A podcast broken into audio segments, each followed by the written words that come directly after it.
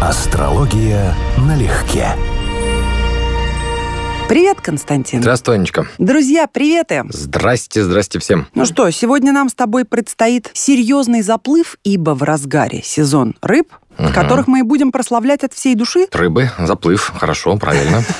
Ну тогда поплыли. Астрологический отче наш Николай Коперник. Кстати, да. Для астрологов тоже фигура знаковая, потому что, по сути, человек, который создал революцию не только в астрономии, но и в астрологии, поменяв приоритеты. Опроверг геоцентрическую систему, которой придерживались древние греки. Про него мало что известно. Ну, не так уж и мало. Ну, я не просто интересовался, там его начальная биография, вообще она вся под вопросом на самом деле. Ну, хорошо, например, доподлинно известно, что в 1497 году Николай уехал в Италию, поступил да. в старейший в Европе Болонский университет, и кроме изучения церковного права, древних языков и богословия, он еще предположительно, вот здесь с вопросом, мог заниматься и астрономией у Доменика Навара. Сто процентов. Я тебе больше скажу, в те времена астрономия и астрология вообще не разделялась. Более того, термины использовались противоположным способом. То есть, собственно, астрологией называлось изучение движения небесных тел. Просто. То есть, физическая сторона вопроса. А астрономией, собственно, назывались законы небесных тел, то есть то, что вот интерпретация будущего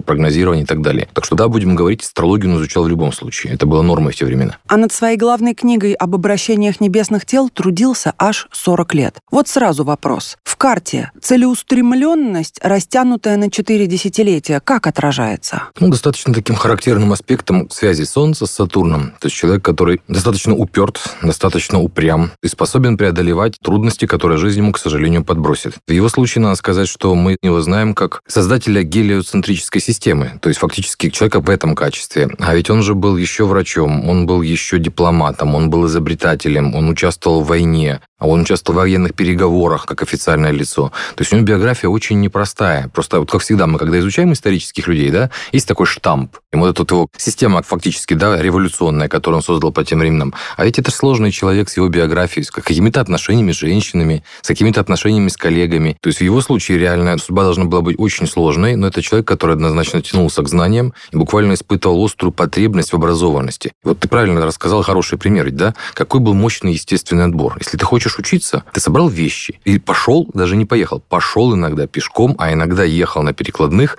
в университет, в котором образование идет на мертвом языке, на латыни. Его надо еще выучить для студента. Он иначе просто не будет понимать лекцию. То Прости, перебью. Языке. Кстати, он всегда писал либо на немецком, либо на латыни всю жизнь. Латынь язык науки в те времена, преподавание так шло. Плюс местные языки ты должен понимать, да? То есть отбор людей, которые были готовы заниматься знанием, был естественный. То есть люди должны преодолеть препятствия. Вот эти препятствия в его карте есть совершенно очевидным образом. К сожалению, когда книгу издали, в 1543-м он уже находился в коме. Но надо сказать, что еще впоследствии отдельные части теории Иоганн Кеплер доработал. Угу. Вот это точно наш человек. Этот астрологией занимался известный факт. Козерог. Гороскопы строил, да. Но Копернику повезло, я считаю, спокойно относительно работать и дожить до 70 лет. Угу. Потому что значительно меньше повезло его многострадальному последователю, который говорил, нет больше ненависти в мире, чем ненависть невежд к знанию. Галилео Галилей, mm-hmm. еще один астроном, физик, математик, философ, многострадальный Галилео, хоть прожил он, кстати, дольше Коперника. А я вот только хотел сказать, что ты вот правильно сказала, что ведь повезло. Он не столкнулся ни с гонениями в свой именно, адрес, да? Именно. Причем многолетними. У Галилея это была целая эпопея. Он был под наблюдением, сейчас сказали, под колпаком очень долго. И вот у него гороскоп, его еще более неприятная сторона в смысле жизненных трудностей. Он ярко выраженный революционер. Ярко выраженный человек, который был склонен эпатировать публику, склонен конфликтовать вообще с людьми. Это даже чисто астрологически очевидно. Я читал его биографию. Он действительно провоцировал массу проблем. И да, те показатели, о которых сейчас говорю, однозначно в какой-то период времени должны были создать ему серьезные трудности. Он с ними столкнулся. Прямо в полном масштабе. Но ему удалось родиться в такой интересный период времени, опять же, астрологически, когда он был выразителем научных идей своего поколения. То есть у него были его Меркурий, показатель его ума, хотя и находится, ну, не совсем, естественно, для себя знаки, задействован сразу с тремя высшими планетами, с Солнцем, дополнительно. И у него фактически был очень пытливый, склонный к изучению тайн ум. Вот это хороший вариант рыб. Рыба – это Нептун, и Нептун вообще у нас это как бы тайны. И поэтому естественная склонность любого ученого, настоящего ученого, по сути, это любознательность. У нас за это отвечают две планеты, Уран и Нептун, только они по-разному описывают эти вещи. Человек, который хочет разобраться в тайнах, данном случае тайнах Вселенной.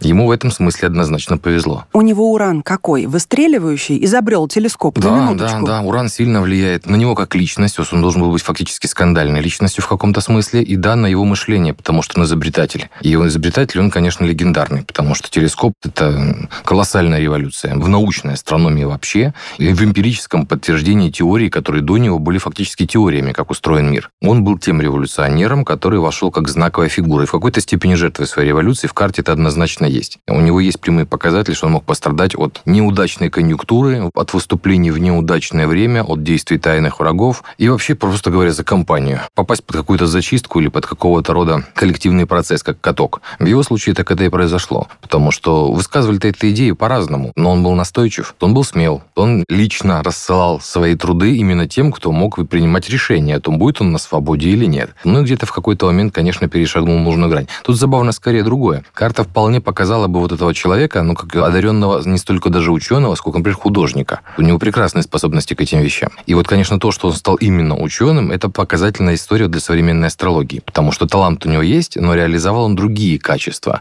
Те, которые у него выражены не так удачно от рождения, но более ему важны психологически. То есть более важно самосознание его было связано с этим пытливым умом, изобретательством и так далее. Ну, я считаю, что он и был художником в самом широком смысле слова. Еще бы, изобрести телескоп и изучать при помощи телескопа Луну. Кстати, второе это его ключевое открытие в астрономии заключалось в том, что он выявил четыре спутника да, Юпитера, да. и это было через много веков доказано многочисленными снимками. Более того, и он не смог убедить, что он их открыл. Это интересный феномен, который вообще происходит, когда люди не готовы принять реальность. Он показывал в телескоп критикам религиозным, церковным, которым он хотел убедить, что вот такое существует. Ну, конечно, можно списать на плохое зрение пожилых людей. Нет, нельзя. А, да, но они, видимо, просто не хотели видеть то, что видеть не хотели. Ну и фазы Венеры, пятна на Солнце тоже его открытие. Крайне любопытный факт, что Галилео имел гражданскую жену, и родила она от него троих детей. И из-за того, что дети были рождены не в венчанном браке, угу. девушкам в дальнейшем пришлось пойти в монахини. Только в 55 лет Галилео смог узаконить одного сына, и поэтому тот сумел жениться, но, тем не менее, все равно потом стал монахом. Какая прелесть. Так что с любовью-то у Галилео? Он романтик. Вот он человек, который должен был быть счастлив в любви, и должен быть очень увлекающимся человеком в этом плане. На самом деле очень реализованным. Гораздо, кстати, больше, чем в науке, как ни странно. Это более беспроблемная область его жизни. Но мы не видим пятый дом, а у него тут такой выраженный Тау-квадрат, что у него должно быть много проблем. И, соответственно, не только, видимо, со своей свободой, или с угрозами жизни, или там с тем, что к нему применяли силовые методы допроса, до сих пор, кстати, спорят, как его уломали. Убедили или все-таки приложили какие-то усилия дополнительные на этап запугивания перед, собственно говоря,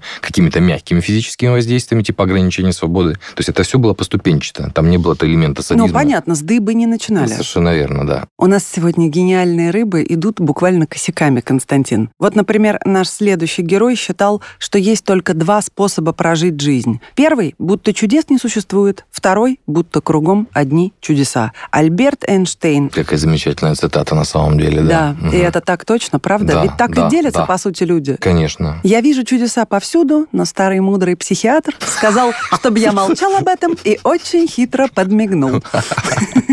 Расскажи, откуда он такой невероятный? Вот, кстати, кого безумно любили женщины, так это его. Ну, опять же, если мы говорим о его женской стороне его натуры, у него вполне себе согласие, понимание женщины, он всегда будет, как ни странно, вызывать симпатию женского пола, и более того, он сам себя в какой-то степени оценивает, как ни странно, по этим качествам, а не по своим научным. Потому, насколько он может быть интересен, насколько он симпатичен, это не ведущее свойство личности, но для рыб, где Венера в экзальтации, это одно из значимых положений. Ну, а в смысле его научного прогресса тут более-менее банальные вещи, потому что его карта известна, он асцендентный рак, и у него в десятом доме соединение Меркурия с Сатурном, которые классически считаются вот такой научной связкой, то есть очень строгим умом, способным к абстрактным, точным наукам. Более того, это происходит в Овне, то есть это положение как бы описывает, что это стиль первопроходец, человек, который проламывает собой или открывает собой путь. И да, именно это положение хорошо описывает то, что он говорил о себе. Обычно люди в это не верят, считают, что он преувеличивает, что он был тугодум, что в школе он плохо учился. Ну так это и об этом же. То есть он буквально ум человека, который на самом деле заторможенный. У него где-то видел эту шутку, что он стал понимать вещи, которые люди считают само собой разумеющимися, стал задать себе вопросы во взрослом возрасте. И поэтому относился к этому иначе.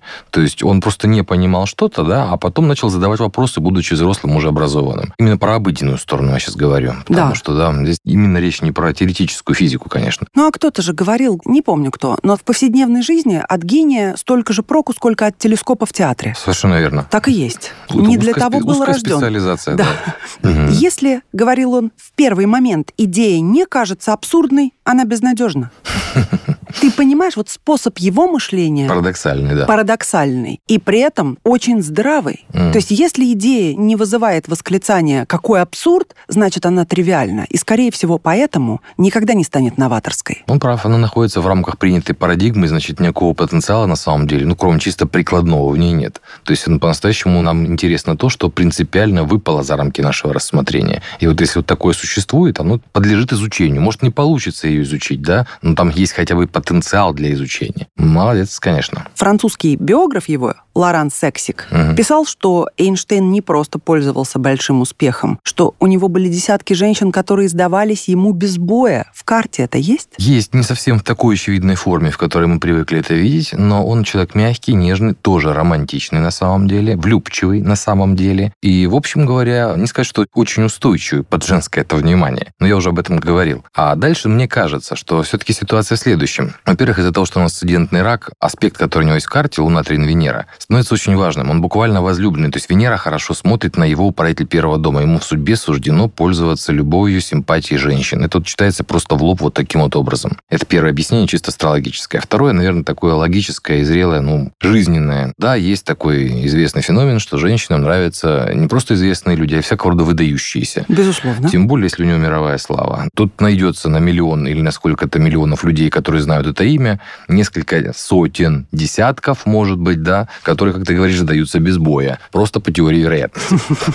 Его вторая и главная, если можно так ее назвать, супруга Эльза называла его исключительно по фамилии всю жизнь. Ну так. Это такая прелесть. Ну, знаешь, наверное, это правильно, потому что ну, женщина Эйнштейн, должна... иди завтракать. Да, нет, женщина должна относиться к мужчине с уважением, иначе она теряет к нему интерес. И в данном случае забыть, что с тобой, как ты говоришь, телескоп в театре, надо помнить, что это все-таки телескоп, и он этим ценен. Хотя он у тебя сейчас на кухне, его можно покормить. А вот и еще один гений, на сей раз от фигурного катания, Алексей Ягудин. До него ни один олимпийский чемпион не включал в программу два четверных прыжка, не прыгал их в сочетании с тройным и двойным и не получал от судей больше одной шестерки, тем более на Олимпийских играх. Но его триумф на Олимпиаде 2002 в Солт-Лейк-Сити это то любимое, что я пересматриваю, признаюсь, каждую зиму. Но правда, это настоящее мужское катание. У него в карте достаточно много уникальных вещей. Во-первых, конфигурация. Редкая не классическая конфигурация, составленная из того квадрата и большого трина, если правильно помню, называется стрела. И да, у него только что мы говорили о том, что для Коперника, например, жизнь была в значительной степени испытанием. Вот здесь сходная ситуация. Солнце, оппозиция Сатурн. Это аспект, который означает преодоление жизненных трудностей. У него есть прямые показатели показатели на успех или, скажем так, на сильное выраженное свойство физической деятельности. Соединение Марс-Юпитер, участник Большого Трина с северным узлом, и все это в районе звезды Регулус, ну, с относительно небольшим орбисом, который явно действует. Поэтому, безусловно, королевский или звездный статус в физических видах деятельности. Плюс революционный момент, да, человек, который может быть новатором в том числе в физической деятельности, в том числе в творческой деятельности. То есть, если мы говорим про волевые свойства, то, конечно, они представлены в довольно очевидном объеме. Даже если я не знаю в данном случае дома, то есть время рождения, то все равно карта человека, который достаточно цельный, склонный и способный преодолевать трудности, причем иногда новаторским путем. Эталон для меня угу. мужского фигурного катания, артистичного и одновременно очень по-мужски сдержанного. Это Ягудин. Ну и программа 2002 года, конечно, вот короткая зима с невероятной дорожкой шагов, которую можно гонять на репите mm. по сто раз. Из какого теста сделан этот человек, который поставил себе задачу выиграть и выиграл так, как до него не побеждал никто. И на пике своей карьеры он ушел ушел непобежденным. Ну, я склонен считать, что это описывается влиянием Регула в его карте, потому что это звезда, которая, если проявляется, она дает особые королевские царственные достижения или уникальный, опять же, ни с кем не сравнимый статус.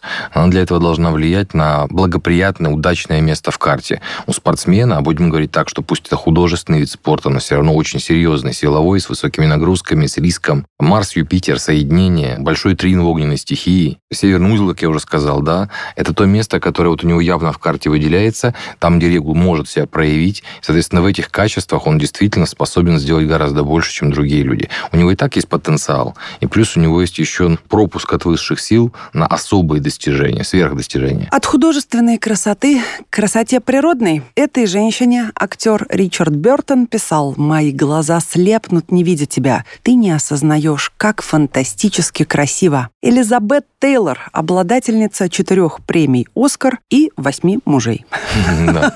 Или, по-моему, даже девяти, я уже не помню. Она выходила, А, по-моему, два раза, да. да дважды именно за Бертона. Недаром же я его фразу выбрала. Фантастически красивая женщина. Но это правда. Это даже астрологически правда. Я ее карту знаю наизусть, потому что я разбираю часто пример. Это реально уникальный гороскоп. Действительно фантастически красивая женщина, которая по гороскопу такая и есть. То есть у нее соединение Венеры с Ураном. Это уже само по себе означает некую аномалию или нестандартность. И во вкусах, и в эстетике, и во всем. Но у нее это прямо влияет на внешность, потому что делает тринку правителю первого дома. И это один из самых счастливых аспектов, которые существуют у нее вообще, в принципе, в астрологии. У нас Солнце, там Юпитер трин, и Венера Юпитер трин считаются очень удачными для жизни. Вот у нее это Венера, Уран, Юпитер трин. Ну, для тех, кто ценит еще и лилит, поскольку это актриса, она должна искушать, она должна соблазнять, и она сама соблазняется, естественно. Венера в Овне. И отсюда такая не только интересная биография, но отсюда совершенно уникальная, нестандартная внешность, производящая такое впечатление. И отсюда вот ураническое влияние на внешность. Потому что у нее фиалкового, по-моему, цвета глаза, родной цвет, абсолютно уникальный. И врожденная аномалия, у нее Да, два ряда два ресниц. ряда ресниц, да. Это уранические влияния, конечно, очень явные. Но это чрезвычайно влюбчивый и, конечно, очень успешный человек, да. Кстати, Венера в Овне. Ты же как раз говорил, что для женщины Венера в Овне, Венера в Скорпионе это не лучшее положение, которое, тем не менее, позволяет добиваться больших успехов в У них- смысле поклонников У и них так сильнее далее. Амбиции, желание доказать себе и окружающим, что они могут, и вообще потребность довольно-то как жажда. Я жажда любви, жажда чувств. Но Венера в Овне, она вот очень остро конкурентная, и середина Овна, вот Элизабет Тейлор очень яркий пример. Середина Овна считается дополнительно солнечным деканатом, то есть она имеет в себе львиное влияние, и актрис в этом деканате, людей, занятых в шоу-бизнесе, очень много. Она вот яркая иллюстрация. То есть это не только Венера в Овне, это Венера в Овне с элементами шоу, демонстрации, актерской игры, ну, то есть в хорошем смысле слова пафоса и показухи. Для актрисы это очень удачное положение. Ну и вообще, в принципе, для сольной деятельности это на самом деле очень в актерской среде это очень удачное положение. Мне безумно нравится, как она отвечала всем, кто пытался высмеять ее привычку жениться. Мгм. Она говорила так, я спала только с теми, за кем была замужем. Много ли женщин могут похвастаться тем же? Получите Красиво, красиво. пилюлю. Впервые, кстати, она отправилась под венец в 23 года, а ее избранником был 18-летний Конрад Хилтон-младший. Мгм. Это будущий дед Пэрис Хилтон. Мгм, мгм. На пять лет младше. Ну, Неплохое при- начало. При таком возрасте это большая разница. Очень большая Это разница. Никогда тебе 40, да, 5 лет разницы. Да.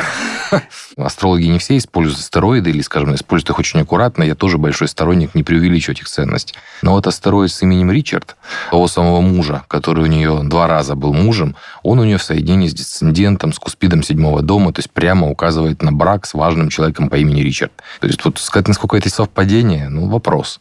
Но даже если оно, то не случайное. Да. И как раз-таки в паре с Ричардом Бертоном мой самый любимый фильм с ее участием «Кто боится Вирджинии Вульф». Ага. Бесподобная работа, как раз описывающая отношения двух супругов, живущих вместе четверть века.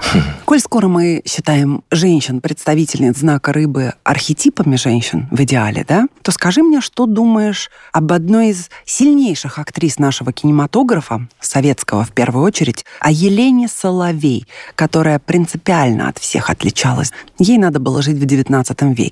Многие роли, которые она играла в фильмах Никиты Михалкова, как раз об этом. Неоконченная пьеса для Да-да-да. механического пианино, несколько дней из жизни Обломова, раба любви. Да, вот эти два я как раз недавно пересматривал, поэтому это вообще очень в тему. Ты знаешь, я скажу, что она вот как раз тот случай, когда она по солнцу рыбы, а вот по женскому архетипу, по своему женскому естеству, она проявляет козерожий знак. И ты абсолютно правильно почувствовал энергетику строгую, характерную, для вот совсем другой эпохи. И ее манера играть, ну, не скажу скупая, но сдержанная и точная, она в большей степени описана именно Венерой в Козероге. И да, у нее дополнительные аспекты, которые говорят о том, что там Венера, Меркурий, секстиль, например, классический пример, который говорит, что она будет обучаема и искусна именно вот либо в речи, стихии, сценарии, Либо вот в венерианских делах, то есть, например, вариант с актрисой, человеком разговорного жанра, который может проявить себя в этом качестве. Но, конечно, да, она как рыбка, вот именно как рыба, по манере, по подаче не совсем попадает. Знаешь, мне она больше запомнилась квадратурой Луна-Венера с Луной Вовне. Это такой аспект, который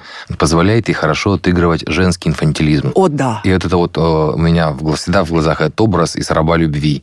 Трогательное, нежное, уязвимое существо, попавшее в жестокий мир и не понимающее, как здесь жить вообще, и как могут эти люди жить вообще. Вот тот господа вы звери. Вы звери, да. Ой. да.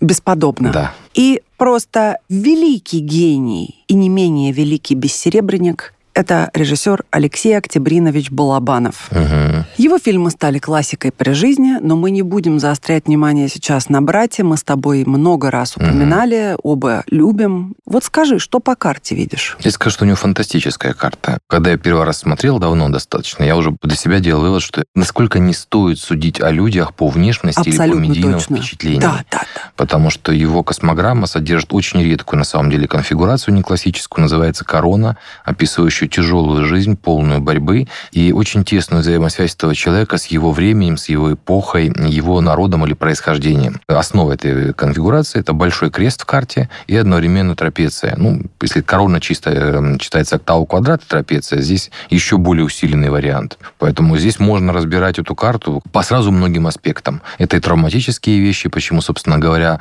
ему вообще было в искусстве интересно. Почему? Не самая лирическая тема. Солнце, вот и солнце описывает самосознание сознанию человека, то есть фактически для деятеля искусства, то, что ему интересно в творческой деятельности, что ему понятно, что ему проще выразить. Тем более в мужской карте. И вот у него аспекты типа Солнце, Плутон, Солнце, Марс, напряженный аспект. Кстати, к слову, те же самые, которые у Бодрова, с которым они очень быстро нашли общий язык. Это в том числе про риск преждевременной смерти, может быть. Это про тематику насилия, она будет ему как деятелю искусств понятно. Это Тау квадрат в его карте Венера, Сатурн, Луна. Он поддержанный, но это очень не про простые отношения с женщинами, например, и вообще про эмоциональные терзания. То есть его карта настолько многослойна, что вот тот случай, когда ты понимаешь, буквально определенные люди рождаются, может быть, для того, чтобы сделать что-то, что даже сами не вполне осознают, являются просто проводниками какого-то воздействия. Тем более, что у него есть значимая звезда, вот она Хернар конкретно на Меркурии. Она часто описывает такие вещи, что человек проводник неких духовных идеологических ценностей. И тема идеологии ему очень близка. Юпитер, Стрельце, участник кучи аспектов. И Сатурн в Козероге. Ну, то есть он очень социально ориентированный человек и одновременно одновременно очень включенный в свое время. Космограмму, о которой я говорю, можно разбирать много, долго, с интересом. Тут масса дополнительных смыслов. Для меня тоже особая фигура, потому что это пример вот режиссера постсоветского, российского, который однозначно воспринимается как очень талантливый режиссер, при том, что ты далеко не в восторге от многих его фильмов. Но ты каждый раз, посмотрев, ты остаешься под эмоциональным сотрясением. Вот примерно да, он так. потрясает. Да, то есть ты понимаешь, что это мог снять человек, который талантлив. При том, что некоторые фильмы «Груз-200» я на дух не переношу. «Мрачняк» жуткий, конечно. Но он был в Афганистане. Да. Он знал, о чем он снимал. Ну, груз-200 там пора бытовуху, на самом деле, скорее. Как бы там ни было, он успел поучаствовать. Понятно. Еще тема войны, она для него очень родная. У него в карте это прямым текстом. Или совершенно чернушно, если задуматься, но истерически смешные жмурки. Это же его фильм, правильно да? помню? Конечно, это интереснейшая личность. А я бы сказала, что бесконечно гениально он снял в 2008 году фильм «Морфий» по мотивам рассказов да, Булгакова. Тоже, тоже сильное впечатление. Нет слов, как это сделано. Еще, конечно, про уродов и людей. Да, вот я тоже хотел сказать. Тоже не тот осадок оставляет, чтобы пересматривать этот фильм, но каждый раз но ты как понимаешь, сделано. как сделано. Да. И он думал, что фильм станет нишевым. А он не стал нишевым, он выстрелил. Все его картины выстреливали. Как бы его ни обвиняли в политнекорректности, как, например, после фильма «Война» в 2002 Да, да, да, да. да. Очень, Каждый очень его фильм — это попадание. Да, вот те названия, кто ты сейчас сказала, это, конечно, события культурные, какие угодно, кинематографические события. И это в точности иллюстрирует то, с чего я начал. Это человек, который находится в резонансе со своим временем, с острыми проблемами того времени, в котором он живет. Описывая, снимая что-то, он фактически попадает все время в определенный нерв, Кого-то это бесит, у кого-то это, наоборот, вызывает восторг, но он буквально не оставляет равнодушным. Его нельзя не уважать. Да. Когда смотришь фотографии на невзрачного, будем говорить, мужчину в э, десантной майке, которую он никогда не снимал, да, ты пока не смотришь на космограмму, не понимаешь в полной мере масштаб личности. Вот у меня он ассоциируется на бессознательно сознательном уровне mm-hmm. с Достоевским. Да. двое, глядя на которых предположить невозможно, угу. что живет в этих людях. Во-во-во-во-во. А по жизни он был реальным, очень реальным хм. и бескомпромиссным человеком, кстати. Ну, это без сомнений просто. В карте это же тоже есть. Вот эта конфигурация, с которой я начал, которая называется корона, она составная и современная классическая конфигурация, которая является здесь одной из базовых, это большой крест с участием Солнца, Юпитера, Плутона, Марса. Это все мужские планеты в напряженных аспектах. Если бы это не было поддержано гармоничными аспектами, это был бы либо криминальный элемент, то есть деятель криминального мира, либо жертва криминального мира. То есть настолько тяжелой и мощной энергии здесь присутствует. Даже не вызывает ни малейшего вопроса, что до тех пор, пока существует кинематограф, его будут пересматривать и его будут проходить в обязательной программе во всех крупнейших кинематографических университетах мира. Ну, я не настолько хорошо разбираюсь в кино, но, скажем, для нашего кино это шедевр. Честное кино, где ты снимал на самом деле для себя и для тех, кто в нем снимался. Но вам это было интересно, и это оказалось интересно всем в итоге. Честность, да. Ну что, Константин, рыбный и гениальный денек выдался, скажем да. прямо. Да, Балабанов, конечно, это вот тот случай, такая рыба, рыба. Крупная рыба. Настоящая. Рыба-кит в Синем море. Да. Чего будем желать дорогим, многоуважаемым рыбам? Ну, я бы сказал, что, конечно, хорошее пожелание для рыб научиться вылавливать из мира идей, из мира архетипов то, что полезно в жизни нам всем, не только им самим, рыбам, и научиться приносить пользу, создавать то, что является ценным для окружающих людей. Искусство, науку, вот как людей, которых мы перечисляли, восхищать, удивлять, превращать свои замыслы и свои фантазии в материальные вещи, в успех. Потому что, конечно, рыбы склонны убегать из реальности. А их задача, по сути, видеть, чувствовать, переживать невидимые для других людей вещи, тонкие эмоции, и вот спускать их для нас, сделать их зримыми. Чистых вам глубоких вод для большого плавания, дорогие рыбы. Да, с днем рождения всех, кого это касается. С днем рождения, рыбы. С днем рождения. Астрология налегке.